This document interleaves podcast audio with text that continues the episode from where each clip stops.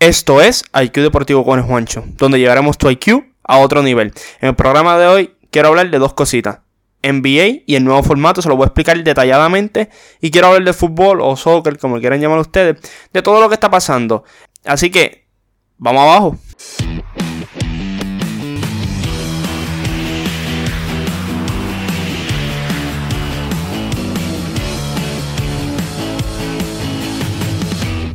Vamos a comenzar con la NBA. Como todos saben, la NBA va a regresar. Hoy mismo los gerentes generales aprobaron el plan que presentó, ¿verdad? El comisionado de la NBA y su staff de trabajo, en el cual consiste de 22 equipos, 13 del oeste, 9 del este. Como ya saben, los primeros 8 del este y Washington pues colado para poder cuadrarlo a 22 eh, equipos. Y del oeste son tres equipos, como ya sabemos, había una competencia bien cerrada por ese octavo lugar y eh, en general también había una competencia eh, por, ese segundo, tercer y cuarto lugar. Los tres equipos que contan, pues ya sabemos los primeros ocho, que el número 8 es Memphis, está Portland, está Memphis, está San Antonio, está New Orleans, está Sacramento y está Phoenix. Ok, les voy a explicar cómo va a funcionar esto. Pues como ya les dije, son tres equipos del oeste y, y nueve equipos del este los playoffs se quedan de la misma forma, en el, sentido del formato. El este tiene sus playoffs, el oeste tiene sus playoffs y se encuentran en la final un equipo del este y un equipo del oeste, como siempre ha sido. Lo que habían presentado de 16 equipos, eso no va. ¿Ok? Eso no va. Otra cosa, cada equipo va a jugar 8 juegos. Nadie empieza 0 y 0. Se quedan con el récord que tenían en la serie regular. Los Lakers estaban primero, los Lakers se quedan con ese mismo récord Así que los Lakers no pueden irse 0 y 8. No es que van a perder los playoffs, pero de primer lugar pueden bajar a segundo o tercer lugar. Y así sucesivamente. Así que todos los equipos van a dar lo mejor porque mm, en el oeste nadie quiere terminar cuarto, ni quinto, ni sexto. Todo el mundo quiere terminar segundo o tercero. Obviamente también para encontrarse con los Lakers si los Lakers terminan primero. Así que no se empieza 0 y 0, sino se juegan 8 juegos y ese récord te va a contar para el récord de la temporada regular. ¿Por qué esto pasa? Pues es bien importante que, saber que el Collective Bargaining Agreement, que es el acuerdo que llegan todos los jugadores de los equipos, ¿verdad? Para llevar a cabo una temporada regular, dice que toda temporada regular consta de 70 juegos mínimo, mínimo. O sea que ellos tienen que llegar a 70 juegos mínimos para que se consideren ciertos salarios, un montón de cosas. En fin, uh, esta es la diferencia de otras temporadas que haya habido lockout, pues por ciertas razones que los jugadores no hayan llegado a un acuerdo en cuestión del new CBA, que son los acuerdos que ellos llegan, todas estas cosas. Pero aparte de esto, siempre se tiene que cumplir con, mínimo 70 juegos. Y como la mayoría va a cumplir con eso, pues no va a haber problema. Y por eso también hacen esto. Y no, seamos ingenuos, es como dijo Lío en la garata. El oeste hicieron esto de esta forma también de los 8 juegos. Porque en el oeste está Zion, está ya Morán, está esa competencia. Hay muchos equipos reñidos que podrían competir por ese octavo lugar. Y pues obvio la NBA quiere exposición. Ahora bien, con, respecto al octavo lugar. Primero que nada que en el oeste del 1 al 7 ya casi todo el mundo está asegurado. Obviamente, ganando estos juegos o perdiendo, se puede intercalar el que está 6 por quinto, el cuarto por el tercero, etc.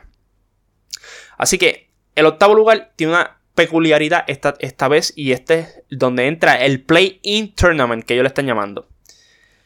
El octavo lugar, si está cuatro juegos por encima del noveno, tiene que jugar contra el noveno. Una vez se terminen los ocho juegos. Si está cuatro juegos por encima y el noveno está cuatro juegos por abajo del octavo, que es lo mismo, tendrían que jugar una serie. Pero mira cómo es la serie. Si el octavo lugar gana un juego, queda eliminado el noveno lugar y obviamente que es octavo, entra a los playoffs, como se supone. Pero el noveno, si quiere entrar como el octavo, tiene que ganarle dos juegos corridos al octavo. ¿Sabe? El noveno no puede ganar un juego y perder uno. No. No, no es una serie de 3-2. El octavo lugar gana un solo juego, entra. El noveno lugar tiene que ganar dos juegos corridos. O sea, es bien importante tener eso en mente. Tiene que ganar dos juegos corridos. No es una serie de 3-2. Es un play-in tournament. Ganas uno, ok, vamos, tienes que ganar el otro para poder entrar. Si no ganaste el otro, te eliminaste. Y obviamente eso es justo que lo hagan de esa forma porque el octavo lugar se supone que es el que entra a los playoffs. Pero, pues, por esta cosa de que se cortaron los juegos y todo, pues la NBA dio esa opción y esa opción se va a utilizar siempre y cuando el octavo lugar esté cuatro juegos por encima. Si el octavo lugar está 5, 6, 7 u 8 juegos por encima del noveno lugar, no hay play-in tournament, ¿ok? Lo mismo le aplica al este. Así que, como ya saben, el octavo lugar, siempre y cuando esté solamente 4 juegos por encima del noveno, se juega el play-in tournament. Quizás ni siquiera vemos esto, pero es una, es una posibilidad y hay que explicarla bien. El noveno lugar tiene que ganar dos juegos corridos. No puede ser uno, uno y uno. No. No es una serie. El octavo lugar gana uno, automáticamente entra a los playoffs y el noveno lugar queda eliminado. Ustedes podrían decir lo que sea, pero esto se supone que sea así porque octavo lugar se supone que tenga los playoffs. Pero por lo que ha pasado. Así que este es el nuevo formato del NBA. Volvemos oeste y este. Los playoffs se quedan igual. El formato de playoff es el mismo. Milwaukee no se va a encontrar con los Lakers o con los Clippers a menos que sea en la final o Miami o el que sea. Así que no es como originalmente había, eh, eh, había una propuesta de que echar a los mejores 16 equipos. No, no va a ser así. Básicamente, gente, esto es lo que yo había dicho. Ellos van a tratar de hacer un pool play. Obviamente hubo un poco de, disputa, ¿verdad? Por los pool play, por, pues, por, muchas, por muchas cosas. ¿Y qué hizo el NBA? Disfrazó el pool play. como quiera tienes que jugar 8 juegos.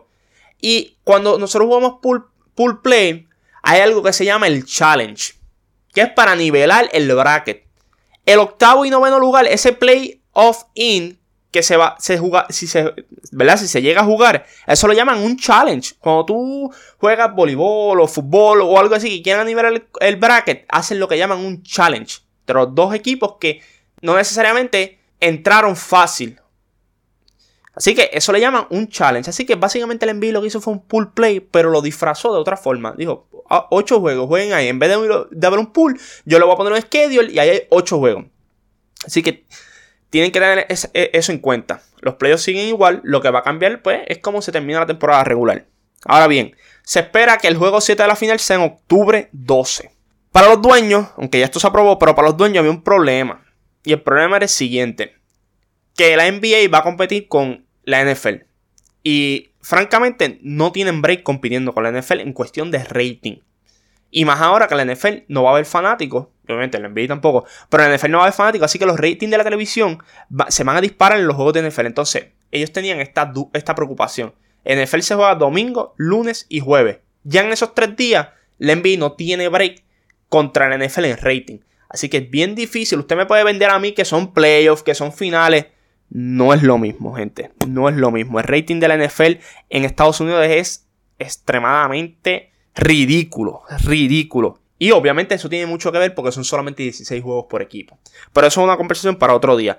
Pero eso era una de las, preocupaciones que había. Ahora bien, se espera, ¿verdad? Se espera que el preseason se, lleve a cabo en noviembre, a principios de noviembre de eso estoy hablando de la segunda temporada, de la temporada que, que le sigue, porque obviamente si se acaba en octubre la, la NBA, todo el mundo dirá, wow, porque en octubre es que comienza la NBA mayormente. Pues se mueve el preseason para noviembre y se espera que ya para el primero de diciembre la NBA esté comenzando su nueva temporada. Ahora bien, ustedes pueden decir, no hay mucho descanso, este, los jugadores no van a estar ready. Hay muchos jugadores que van a estar ready porque no van a estar jugando en este season. Y hay muchos también que se van a eliminar temprano. Y francamente, pues tuvieron todo este tiempo de descanso y pues no, no, de, descanso, sino que no hubo acción. No es culpa de ellos tampoco. Pero ahora bien, esto es algo que la NBA quería hacer hace mucho tiempo. La NBA quería medirse en verano con Major League Baseball. Y esta temporada, al empezar en diciembre, asegura que las finales van a ser en julio. O, a principios de agosto, como muy, como muy tarde. Y vamos a poner un ejemplo. Si la NBA ve que le va bien, no me extrañaría que sigan utilizando este formato de comenzar en diciembre. Porque es una ventaja para ellos. En verano, en Estados Unidos, solamente hay béisbol. Y a diferencia de NFL, béisbol tiene 162 juegos. Que la gente no va a tener problema con perderse uno o, perderse un mes de juegos de los Yankees. O de los Mets. O de lo que sea. Y como quiera, al nivel de rating del NBA sobrepasa el de Major League Baseball.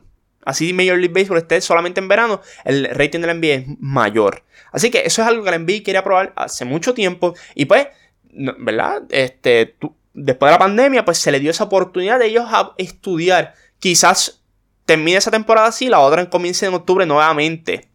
Pero si ellos ven que le va bien, es algo que se va a negociar y de aquí a dos, tres años es algo que se podría llevar a cabo. Así que esto hay que tenerlo bien claro en la cuestión de cómo se van a jugar los playoffs y cuándo terminaría el NBA, cuándo empezaría el preciso y cuándo empezaría la nueva temporada del NBA. Así que yo espero que hayan entendido, ¿verdad? Acuérdense, el octavo lugar tiene que estar cuatro juegos solamente por encima del noveno para que se juegue el playoff in. El play, el play in tournament, como ellos le llaman.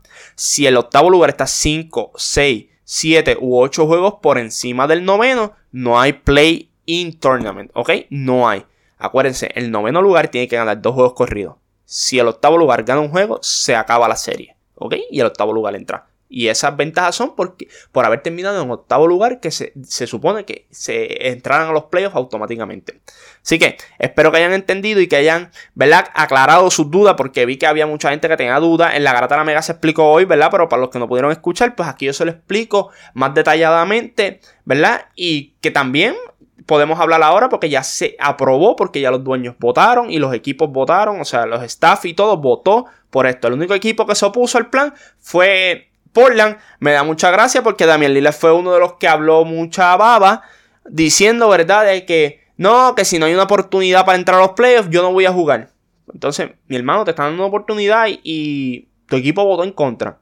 Eh, sí, McCollum salió diciendo que pues obviamente el equipo se preocupa por, los jugadores porque ellos entienden que habían otras formas diferentes, habían más alternativas de cómo hacer de cómo terminar esta temporada. Yo entiendo que lo que hizo el NBA aquí fue muy muy justo, dio demasiada oportunidad, o sea, Washington está en el este. Washington ni siquiera tenía una posibilidad de entrar los playoffs, mi gente. Así que eso fue lo que se llegó, el acuerdo se llegó hoy, ya se firmó, así va a ser. Así que pendiente al NBA, terminaría el 12 de octubre con un juego 7 de la final, si se, ¿verdad? Si, si llega un juego 7. El preseason empezaría el 10 de noviembre, eh, más o menos, y la temporada estaría empezando el 1 de diciembre. Así que espero que, ¿verdad? que hayan entendido. Ahora bien, yo les quiero hablar a ustedes de fútbol o soccer. Yo en verdad me importa mucho cómo le quieras llamar. Yo siempre le llamo fútbol. Así que, pero como todos ustedes saben, y me han escuchado, de verdad, los que me han escuchado la garata, a mí me encanta el fútbol. Es podría decir que es mi deporte favorito. Eh, lo sigo con detenimiento, eh, lo estudio bastante, me, encanta, ¿verdad? Porque hay diferentes facetas en el juego que me llaman mucho la atención, el aspecto táctico, la, ¿verdad? el desarrollo de los jugadores. Y pues veo diferentes ligas, me encanta la, la, Bundesliga, me encanta la Premier, me encanta la Serie A, me encanta la Liga, obviamente, me encanta la Eredivisie en Holanda, me, me gusta. Este, y yo quisiera saber, ¿verdad? En Puerto Rico, ¿verdad? ¿Cuántas personas de verdad le interesa el fútbol? Yo, yo sé que no son 10 ni 100 personas, deben haber más. Pero yo no he podido, ¿verdad?, medir eso estando en la garata porque obviamente no se tocan muchos temas de fútbol y mayormente los temas que se tocan pues es Ronaldo y Messi y mucha gente se siente confiada en opinar en un tema como ese porque rápido te dicen, no, porque acá tiene tantas Champions, o sea, no se van a, a lo táctico, lo detalladamente. Este, Así que yo no sé exactamente, ¿verdad?, cuánta gente le interesa el fútbol en Puerto Rico. Y, por eso yo quiero hablar de esto, porque es algo que a mí sí me interesa. Y que yo sé que hay mucha gente que, le interesa. Y pues ahora mismo en Puerto Rico no hay mucho foro que tú puedas decir, no, mira, voy a escuchar allí, hablar, analizar eh, un juego de la Bundesliga o analizar a Timo Werner ahora mismo, que eh, hay noticias de que probablemente va para el Chelsea. Y esas cosas son las que yo quiero, ¿verdad?, enfocar en, mi podcast. Y, ese es mi centro, básicamente, eh, ¿verdad? Cuando hablamos de deporte, me encanta el fútbol. Obviamente sigo la NBA, sigo la Major League Baseball, este, sigo la NFL sigo, me encanta Fórmula 1, este, pues obviamente fútbol, como les he dicho, pero el fútbol es bien diferente, o sea, para mí es algo diferente. Soy súper fanático del Manchester United, soy súper fanático del AC Milan y soy súper fanático del Bayern Munich, lo, lo, voy a decir desde ahora. Ahora bien, pues yo quiero hablar un poquito, ¿verdad?, de lo que ha estado pasando porque estamos hablando de que la NBA regresó, de que esto regresó. El fútbol ya en Europa regresó, o sea, la Bundesliga regresó, es una excelente liga, ¿verdad? Si tú quieres ver prospectos. Se ha convertido en una liga de desarrollar prospectos y no es solo de estos últimos 5 años. Ya, yo te diría que hace 15, 12, 16 años ya esta liga se ha convertido en, una fábrica de, prospectos, lo que se dedican a desarrollar, a darle tiempo de juego, que no, pues no pasa mucho en la liga ni en la Premier. Y en Italia, pues en Italia lo hacen, pero un poco más este, lento el proceso. Aquí es un proceso más acelerado porque llegan muchos buenos prospectos que se dan la oportunidad, ¿verdad? Y se arriesgan a medirse a tan temprana edad, como fue Jadon Sancho.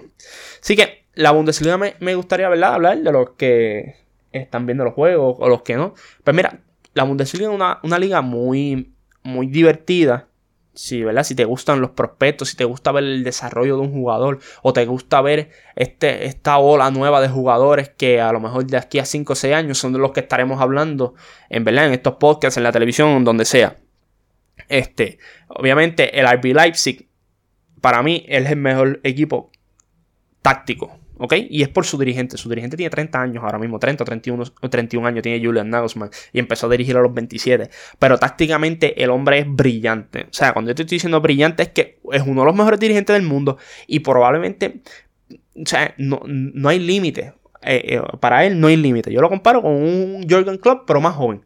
Pero en el aspecto táctico tiene cosas de, de Pep Guardiola, que eso, eso sí me gusta. Y, lo podemos ver en los juegos, cómo van evolucionando. A veces empieza con, una línea de 3 y, la defensa eh, se convierte en una línea de 5 o a, mitad del juego convierte en un 4-3-3. O sea, él, va improvisando su alineación acorde, de acuerdo al juego. Obviamente también tiene que ver mucho con sus jugadores, son muy versátiles. Pero eso también se le atribuye a Julian Nagelsmann de que aproveche esa versatilidad de sus jugadores.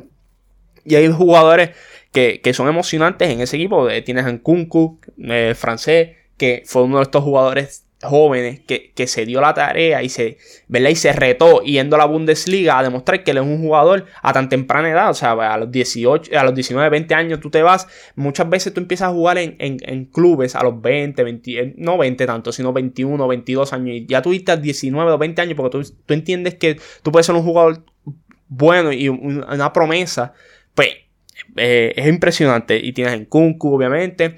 Tienes a Timo Werner, que a mí me encanta. Este Timo Werner eh, es una de las joyas que tiene eh, Alemania. Obviamente ya tiene 24 años.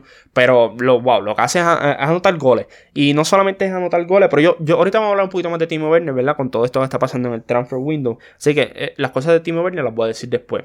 Tienes a en defensa tienes a Mukiele, que es un joven muy versátil en la defensa. Tiene a Opamecano, que es uno de los mejores center back jóvenes que hay en el planeta, de los, más cotizados también.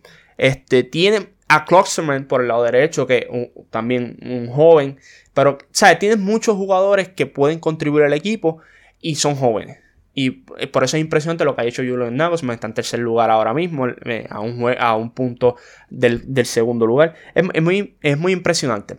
El otro equipo que, que, ¿verdad? El equipo yo diría que es más emocionante y que tiene más piezas en ataque eh, que pueden impresionar y que son jóvenes es el Borussia Dortmund. El Borussia Dortmund siempre tiene el mismo problema. La defensa no ha sido la mejor. nunca tienen buena defensa, pero en el ataque siempre están loaded. Loaded bien duro. Tienen a Jadon Sancho, que básicamente es uno de los mejores jugadores jóvenes del planeta, ya top 3.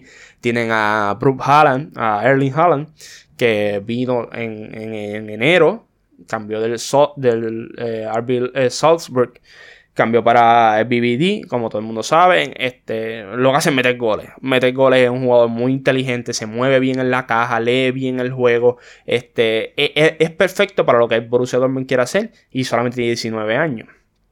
Este, tienes a Julian Brandt, que Julian Brandt, brillante. O sea, la, la forma de ver el juego está muy adelantado, tiene 23 años, o sea, tiene una visión de juego como si hubiese jugado ya, eh, como si tuviese 30 años y llevase 12 años jugando ya, es sumamente inteligente, este, y la, toma de decisiones es buenísima.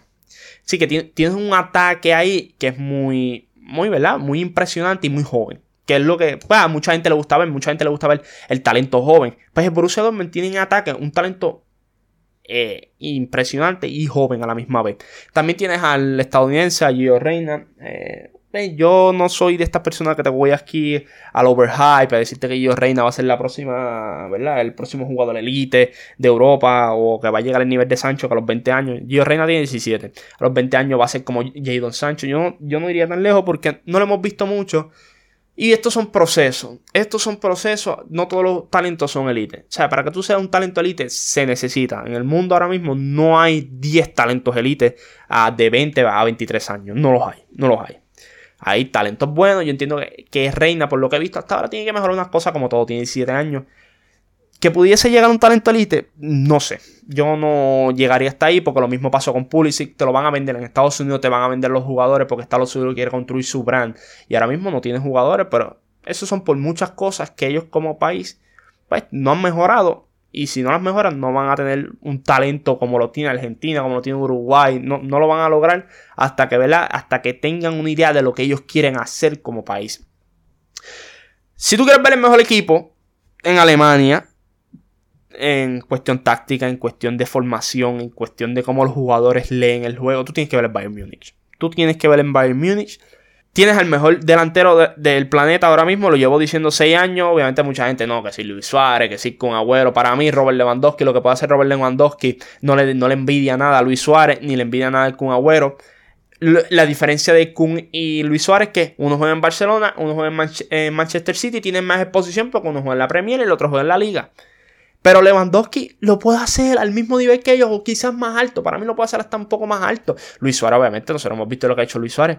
Pero Lewandowski, por favor, Lewandowski está a otro nivel. Mejor delantero del mundo, ya con eso les digo. Tienen excelentes jugadores. Tienen a Joshua Kimmich que, ¿sabes? Joshua Kimmich tú lo puedes poner en cualquier posición del campo y te, y y, te va a dominar. Y eso Pep Guardiola lo demostró cuando dirigió el, Bayern con, con Kimmich, jugando center back. Después el Philip Lam se retira, lo mueven para el lado derecho. Ah, un trabajo espectacular. Lo, ahora lo mueven para el medio del campo y está haciendo otro trabajo espectacular. Tienes a Leon Goretzka un excelente box-to-box midfielder. Este, tienes a Coman, tienes a Ganabry, en el ataque. Estás Loaded, tienes a Thomas Mueller, que on the rated siempre. Sumamente inteligente. Thomas Mueller no será más rápido, no será más físico, pero sabe dónde pararse, sabe dónde poner el balón, que eso es lo más importante. Tienes para mí, o el mejor portero que esta década ha tenido, que es Manuel Neuer, uno de los mejores de todos los tiempos. Y está en un nivel, está en un nivel ahora mismo, el form de él está all time high está world class ahora mismo. La Champions jugando durísimo. Y en la Bundesliga jugando otro nivel también. Sabemos que tuvo un año y medio difícil, lesiones y problemas personales. Pero ya eso está a otro lado. Ahora estamos produciendo. En el lado defensivo, tiene, está, Nicolás Zul está lesionado, pero es un excelente jugador.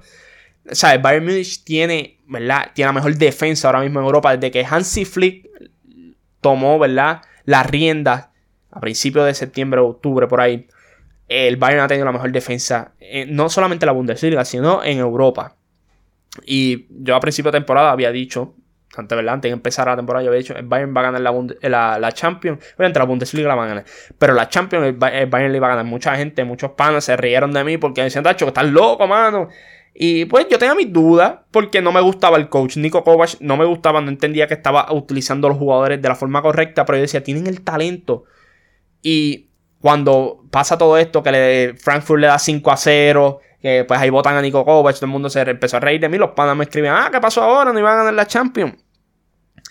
Pero entra Hansi Flick y pone a los jugadores en las posiciones correctas. Ahí entra Alfonso Davis, uno de los mejores jugadores de jóvenes que tiene el planeta. Es un talento elite, tiene 19 años. Era un winger y lo, vamos y lo movemos a defensa y está haciendo un trabajo impecable. ¿Sabes? Eh, lo ayuda mucho el pace. En defensa, pues todavía está eh, encontrando cómo, cómo ser un, un, defensor elite o, un buen defensor. Pero tiene 19 años. Y obviamente, pues el pace lo va a ayudar mucho.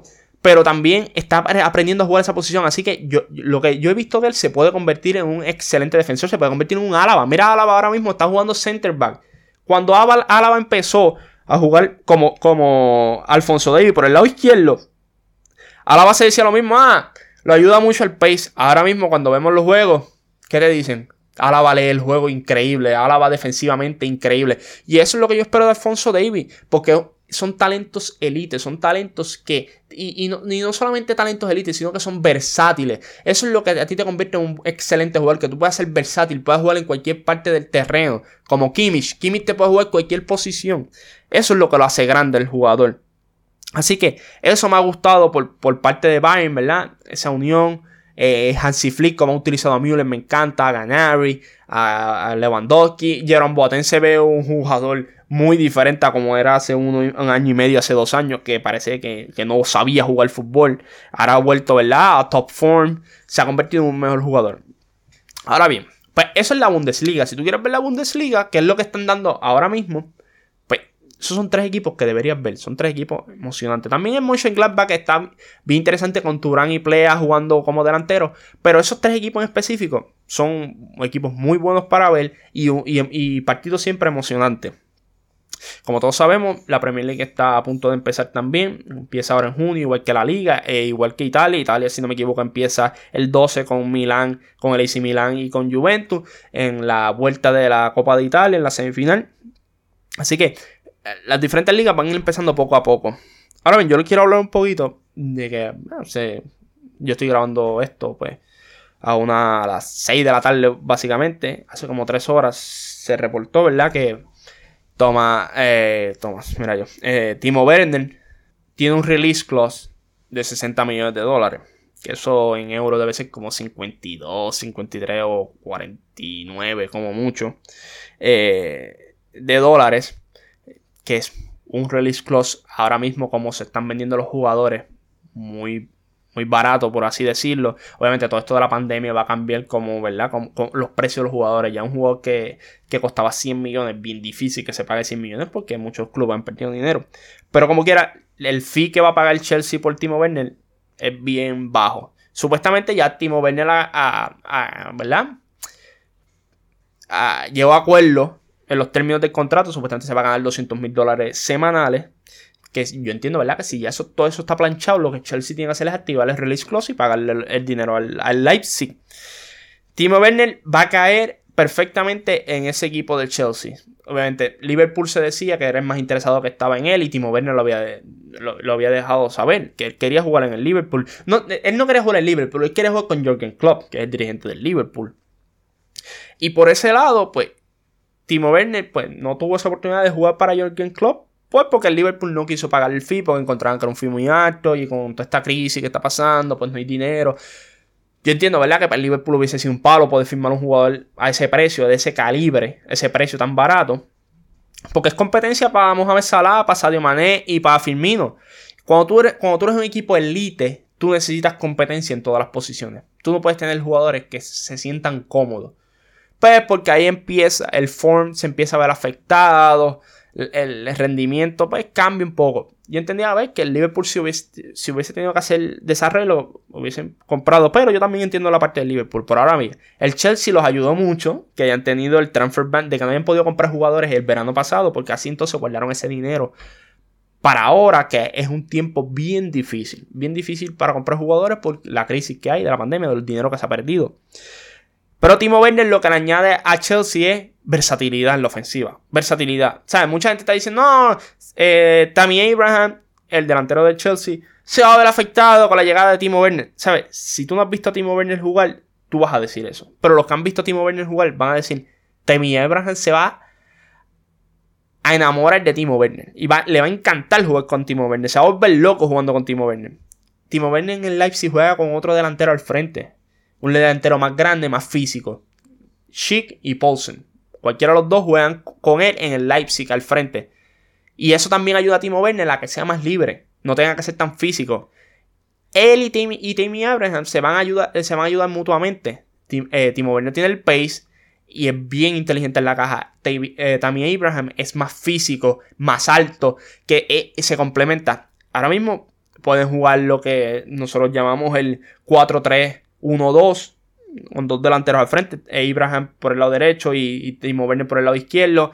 Este Ibrahim se encarga del aspecto físico. En la posición número 10 eh, viene el signing del Ajax, un jugador súper inteligente y que sabe pasar bien el balón y la visión de juego es brillantísima y es una de las mejores en Europa como 10, este, que es eh, Hakim Ziyech, pues entraría en esa, esa posición de número 10 con Werner y, Abraham al frente, o si quieres jugar un 4-2-3-1, que es de las formaciones que más ha utilizado Frank Lampard, mueves a Timo Werner para el lado izquierdo, no pierdes nada. Timo Werner te da esa flexibilidad y por eso es que eh, Frank Lampard, yo entiendo que quería a Timo Werner para que ayudara a, a, a Abraham a expandir su juego. Ahora bien, ¿qué significa esto para el equipo de Chelsea y específicamente los atacantes? Mason Mount no va a tener problema. Hakim Ziyech no va a tener problema. Yo entiendo que Callum Hobson no va a tener problema. El que sí va a tener problema es Christian Pulisic. O sea, Christian Pulisic se le estaba haciendo un poco difícil entrar a esta rotación. Obviamente es la primera temporada, Frank Lampard, lo quería llevar poco a poco porque es lo que se ajusta a, la liga de Inglaterra. Pero mi hermano, tienes competencia. Eso no significa que te van a dar un pase porque era la, primera temporada. Si Carlos Hudson está haciendo el trabajo, si Timo Werner está haciendo el trabajo, si Abraham está haciendo el trabajo, y sí que está haciendo el trabajo, y Mount está haciendo el trabajo, mi hermano, se te va a hacer bien difícil entrar. Y por eso es que yo digo, hay que ser bien cuidadoso, ¿verdad? Cuando nosotros decimos que, un jugador tiene un talento elite. Porque es lo que se habla de Christian Pulisic. Ahora la gente me puede decir a mí, no, paga. el Chelsea pagó casi 70 millones por Pulisic. Ellos no pagaron 70 millones. Ellos pagaron 70 millones por el hype en cuestión de lo que le iba a traer en endorsement a ellos, lo que le iba a producir él. Obviamente es un, es un americano, o sea, un estadounidense Estados Unidos no tiene un talento así, wow. Pues entonces, al ver a Pulisic, empieza, empieza el hype. Pues, ¿qué dice Chelsea? Chelsea dice: lo compramos por 60, 65. No es un mal talento, es un jugador que puede ayudarnos a nosotros, pero también nos va a vender mucha camisa, nos va a vender eh, auspicio, nos va a ayudar en el aspecto de auspicio. Y así es que se ve el, fútbol muchas veces. Negocio, es un negocio. Y a lo mejor ellos saben, ellos pagaron 60 por el auspicio y todo, pero él tiene buen potencial. Pero no es un potencial elite, ¿me entiendes? Él tiene que trabajar por su espacio. Digo, como todo jugador que tiene que trabajar por su espacio. Pero no es este tipo de jugador que tú dices, Pulisic, que está fit. Vamos, ponle en el starting lineup. No, él no es, no, es, ese tipo de jugador. Lo, demostró en el, en el Dortmund. En el Dortmund, él no tuvo el mismo impacto que tuvo Sancho y que tuvo Usman en el Melee. Sea, me pueden decir lo que digan de que no, que si las oportunidades, tuvo las oportunidades, no tuvo el mismo impacto en la realidad. Y, eso no es nada malo y no es nada en contra de Pulisic. Es, es un proceso, es, un proceso. Hay jugadores que despuntan a los 27, 28 años, pero hay que tener paciencia. Obviamente hay que ver cuánta paciencia tiene el Chelsea con Pulisic, porque también te compramos por 60 millones porque sabes lo que tú puedes dar, pero tú tienes que venir aquí a entrenar duro todos los días y a dar lo mejor de ti, que yo no dudo que Pulisic vaya a hacer eso. Pero tiene buenos talentos al frente de él que se le va a hacer bien difícil quitarle la posición. Y en el Dortmund pasó así. En el Dortmund llegó un punto que Sancho lo sentó porque Sancho es mejor, es mejor, punto. Y lo estaba haciendo en el juego y, en el entrenamiento. Y por eso yo a veces yo tengo... me gusta ver los juegos yo y analizar los jugadores yo. Pues porque a veces el hype, el hype en fútbol es increíble. O sea, a ti te quieren vender a, a todo jugador como el próximo Ronaldo, como el próximo Messi. No, tú tienes que ver el jugador y decir, mira, es bueno en esto, pero mira, en esto hay que mejorar, hay que mejorar. ¿Sabes? Para cuando te vengan a vender que te digan, no, el próximo Messi, bájalo un poquito porque, ¿sabes? No es así de fácil tú ser un gran jugador. ¿Me entiendes? Mbappé es una aberración. En la realidad, no todos los, todos los años nacen jugadores como Mbappé ni como Messi, ni como Ronaldo, ni como Sadio Mané. ¿Sabes? Hay jugadores que necesitan desarrollo. ¿Sabes? Mbappé ya a los 18 años estaba jugando y a los 19 años estaba dando una Copa del Mundo. Y, contribuyendo y siendo figura clave en, el campeonato. Pero no todos los, no todos los jugadores desarrollan a, esa, a, ese nivel. Ahora mismo se ha, puesto de moda en los últimos 10 años comprar jugadores jóvenes bien caros. ¿Sabes? Barcelona compró Usman Dembélé. Yo no tuve problema grande con lo que pagaron, porque yo había visto un Dembélé y lo había analizado y yo entendía que el potencial era increíble, pero Usman Dembélé lo, lo fastidiaron dos cosas, las lesiones y la actitud. Y eso, como talento, como talento, hay dos cosas que te pueden fastidiar a ti tu carrera. Son las lesiones y la actitud.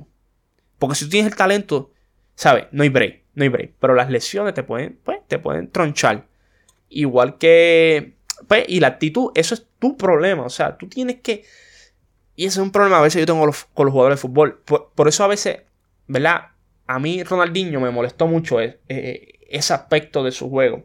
Ronaldinho fue, yo siempre lo catalogo de esta forma, Ronaldinho fue un jugador que lo ganó todo, todo, joven, todo, joven. Lo ganó todo joven y se sintió satisfecho con que ya lo logré. Había ganado Balón de Oro, había ganado la Copa del Mundo, había ganado la Champions, había ganado la Liga. Que yo entiendo que él se sintió en su casa y dijo, ¿qué más yo tengo por ganar? Y ahí es que empieza ven, eh, el conformismo. Y, no lo vemos con Ronaldo, no lo vemos con Messi, no lo vemos con estos grandes jugadores que siempre quieren ganar y nunca se sienten satisfechos con lo que, ¿verdad? Con lo que lograron. Y hay jugadores que son así, simplemente son así. Otro ejemplo de, de cómo un talento, ¿verdad? grande eh, puede ser afectado por una lesión es, Pato. Cuando jugaban AC Milan, que lo, compraron de Brasil. Sea, Pato llegó, empezó a hacer performance, a anotar goles. Bueno, una aberración, una aberración. Pero Pato tuvo un problema. Pato creció. Tenía 17 años y cuando creció, sus rodillas no estaban preparadas para ese crecimiento que él dio. Y ahí es que empiezan los problemas. Lesiones, ¿ves? Tiene todo el talento del mundo, pero las lesiones. Owen, Owen en Inglaterra, Owen iba a ser lo más grande y no iba a ser, estaba siendo lo más grande.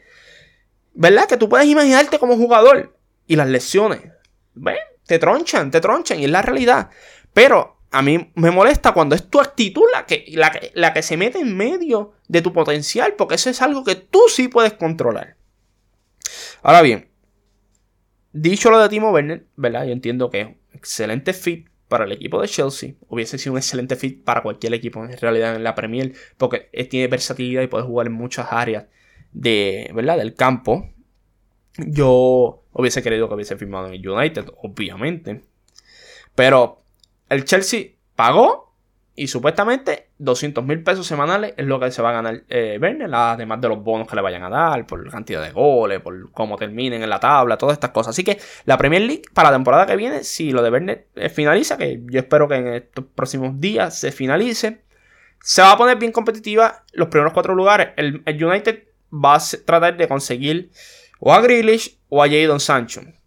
Sancho estoy un poco real, a menos que Sancho diga me quiero ir, pues ahí hay un poco de posibilidad, pero el fee. Dortmund va a pedir mucho dinero y yo no sé ahora mismo si el United, ¿verdad? Con esta crisis tenga ese dinero, pero el top 4 el año que viene se va a solidificar. El City, el Liverpool, el United y, y, y el Chelsea van a tener eh, equipos muy profundos y con mucho talento. El Tottenham y el Arsenal, pues no, si no inviertes en tus equipos, no, no puedes eh, aspirar. Y no solo es invertir en tu equipo, invierte en tu youth, en tu sistema, en tu finca.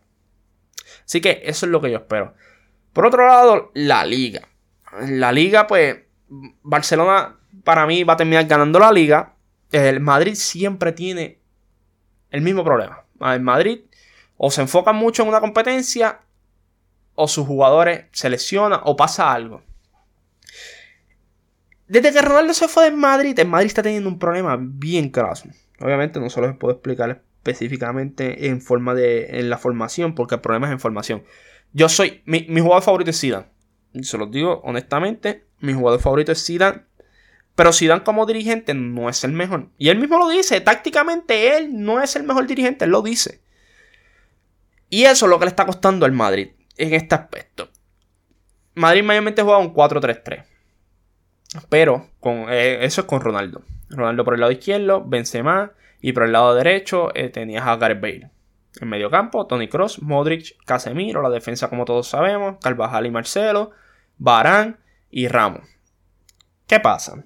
Benzema jugaba mucho como el falso 9, entraba más al medio campo, así que eso le permitía a Ronaldo a entrar a la caja y jugar como un 9. Y eso le permitía entonces que la banda izquierda completa fuese de Marcelo. Casemiro no tiene que hacer nada ofensivamente. Se iba a, la parte de atrás a formar un back tree con Ramos, Barán y obviamente con, Ramos y Barán. Y eso ayudaba a que los fullbacks de Madrid pudiesen subir y no se viesen afectados en tener que recuperar porque Casemiro estaba atrás. Pero ¿qué pasa? Una vez se va Ronaldo, traes a Vinicio Junior, a Rodrigo, a Isco, al que tú quieras, pero no van a jugar de la misma forma que jugaba Ronaldo. Entonces Benzema entonces ya no puede ser un falso 9. Benzema tiene que estar en la caja todo el tiempo. Así que en la banda izquierda se van a encontrar o Vinicio Junior, Rodrigo e Isco con Marcelo. Se van a chocar. ¿Ok? Eso empuja. Eh, y eso sin decir que Modric, Modric está viejo. Está viejo, las lesiones. No es, lo mismo, no es lo mismo. El speed no es el mismo, el pace no es el mismo, ¿sabes? Y le estás pidiendo a estos jugadores que antes no hacían mucho porque eh, el, rol era diferente. Ahora estás pidiendo que no, ve a atacar y vuelva atrás a defender. Pues entonces, Al Modric estar en esa condición, tú, por un ejemplo, metes a Valverde. Valverde no es como Modric, ya pierdes un playmaker. Entonces, Casemiro tiene que ser ahora más, eh, tiene que estar más involucrado en la ofensiva. ¿Y qué pasa con esto? Que los fullbacks cuando entran hacia, la caja o todos suben, que, hacen el, overlap, se queda todo ese espacio libre porque ahora Casemiro también tú le pides que sea más ofensivo. Y francamente Casemiro ofensivamente no es bueno, no es bueno. Así que esos espacios se quedan solos. Por eso es que vemos siempre a Varane y a Ramos uno contra uno defendiendo a, jugadores rápidos y no, y, no, y no a los delanteros. Pues porque ya Casemiro no está para cubrir esa área. Así que en Madrid tiene ese tipo de problemas que, francamente, hasta que no cambien su estilo de juego, este, no van a poder corregir. Y lamentablemente también cae mucho en su mediocampo. Ya Modric está viejo, tienes que comprar un playmaker. O sea, Valverde es un box to box midfielder, pero no es un playmaker. ¿Sabes? Tú necesitas un Donny Van de Beek que está en Ajax, que mucha gente, que muchas veces han dicho que él podría pasar al Madrid, que se ha, se ha rumorado mucho, pero ese sería un buen fit porque eh, Van de Beek es un playmaker, es un playmaker. Ahora bien, pues por esa razón yo entiendo que Barcelona debe ganar la liga cómodo nuevamente.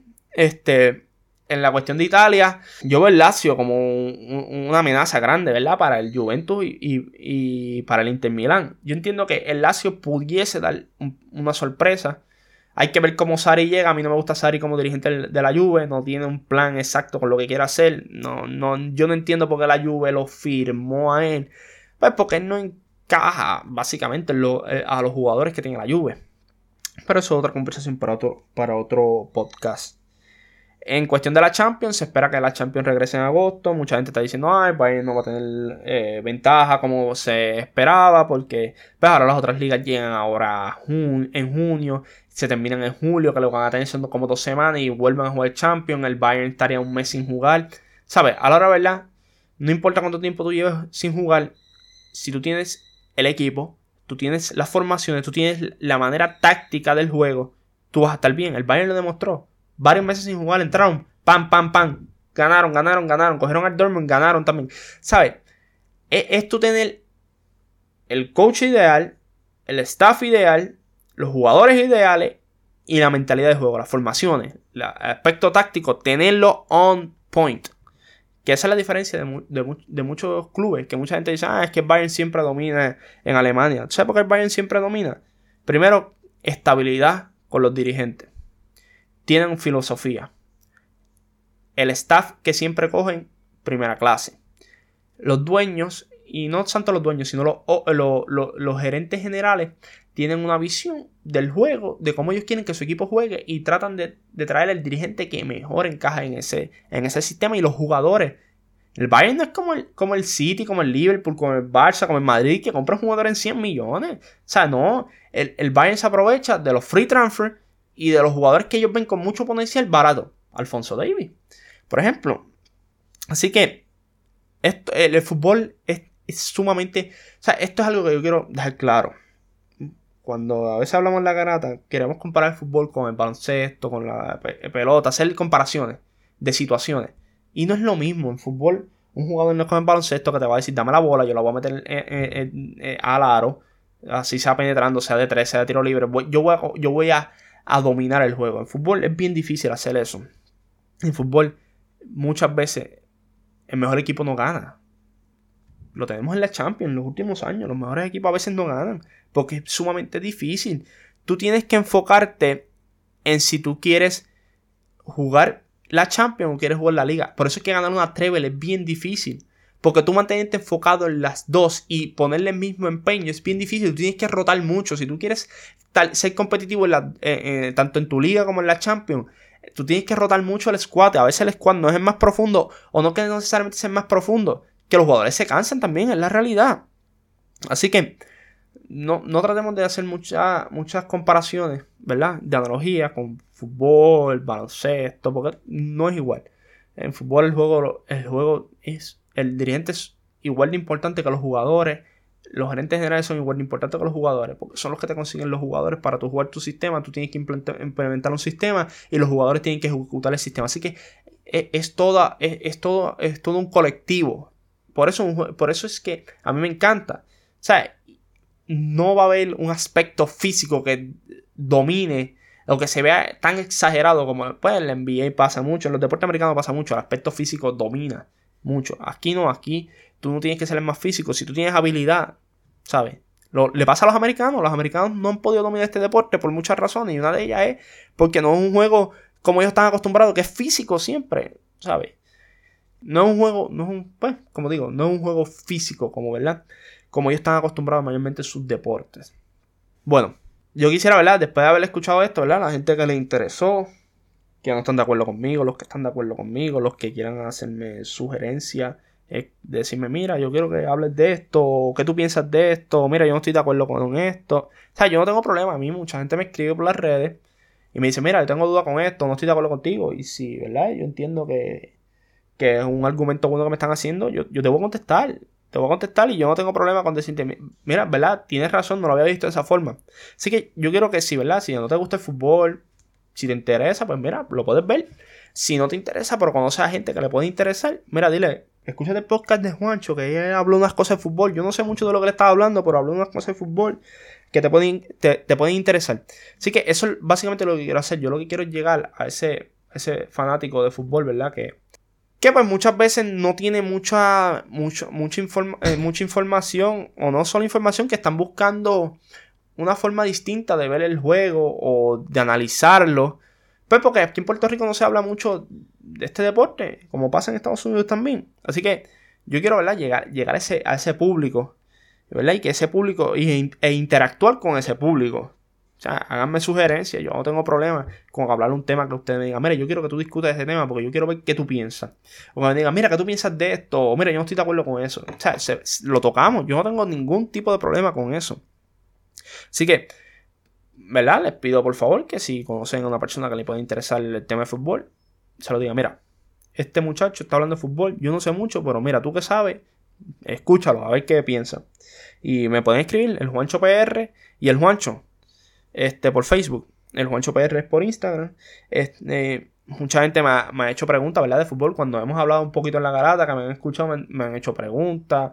Ahora mismo en mi pared atrás yo tengo, pues, si yo dependiera de un, de un, de un 11 ideal para un juego, ¿verdad? Si, si mi vida dependiera de un 11, ¿cuál sería? Pues el que tengo en mi pared atrás es el que yo pondría en el feed sin pensarlo dos veces.